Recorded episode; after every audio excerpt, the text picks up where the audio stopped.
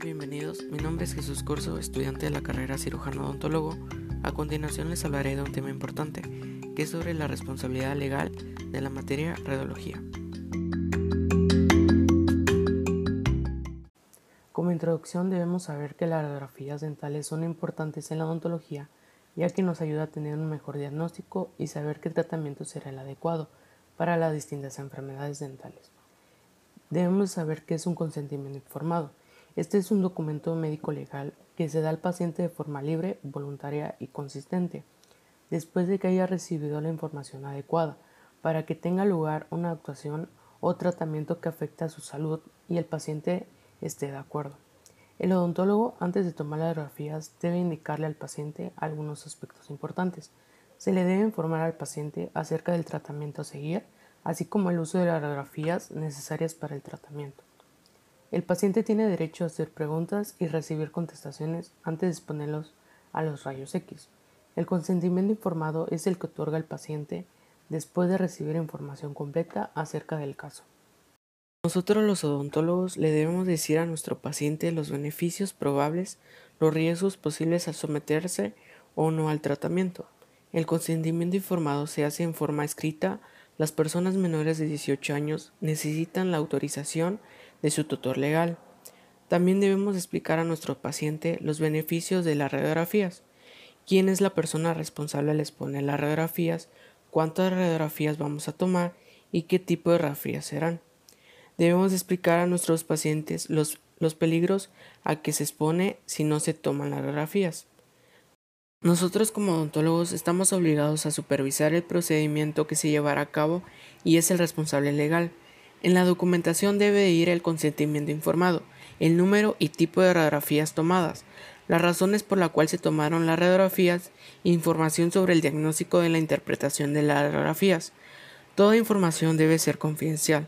Algo muy importante es que legalmente las radiografías pertenecen al odontólogo, pero sin embargo los pacientes tienen derecho a un acceso razonable de sus registros, ya sea por algunos motivos que pueda ser por cambio de odontólogo mediante una petición por escrito. Todo registro debe ser conservado por un tiempo indefinido. El odontólogo no puede tratar a un paciente que se rehúse a que le tomen radiografías.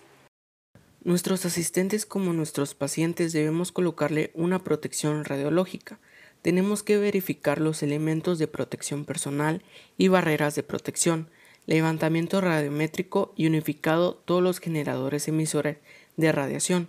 Tenemos que tener un buen control de equipo. Nuestro personal se debe de encargar con la vigilancia radiológica. De esta manera se llevará los controles en los sistemas de visualización de las radiografías como un control de brillo, uniformidad, limpieza, y un control de sistema de procesado de películas. Debemos de llevar el control del cuarto oscuro, el almacenamiento de placas, chasis y películas. El objetivo de la protección radiológica es garantizar que toda práctica que conlleve exposición de radiaciones ionizantes se realice con la mayor seguridad y protección, minimizando al máximo posible la exposición y el riesgo de los trabajadores expuestos. Debemos de tener programas de seguridad y protección radiológica. Cada instalación con fuentes emisoras de radiación ionizante deben establecer programas de seguridad y protección radiológica. Estos deben de tener una estructura organizada, funcional, operativa que establezcan y definan los objetivos funcionales y acciones realizar. De igual manera, debe estar nombrada oficialmente la persona que será responsable de la seguridad y protección radiológica de la instalación. ¿Para qué nos va a servir una dosimetría personal? Esto nos va a ayudar a una vigilancia radiológica individual, obteniendo la información necesaria que permite calcular y estimar la dosis efectiva recibida por una irradiación externa en un periodo determinado. También nos va a ayudar a detectar posibles casos con exposiciones inadecuadas y elevadas para la práctica que se realizan. El riesgo radiológico dado por la exposición a las radiaciones ionizantes puede estar asociados a equipos generados o otras fuentes radiactivas. Los equipos generados comprenden los equipos de rayos X, como los que utilizamos en la práctica odontológica.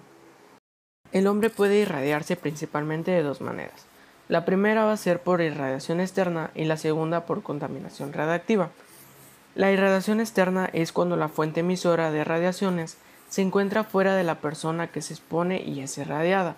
Y la contaminación radiactiva, esta es la fuente emisora que se encuentra en contacto con la persona si es en la superficie, ya sea por mucosa o por la piel.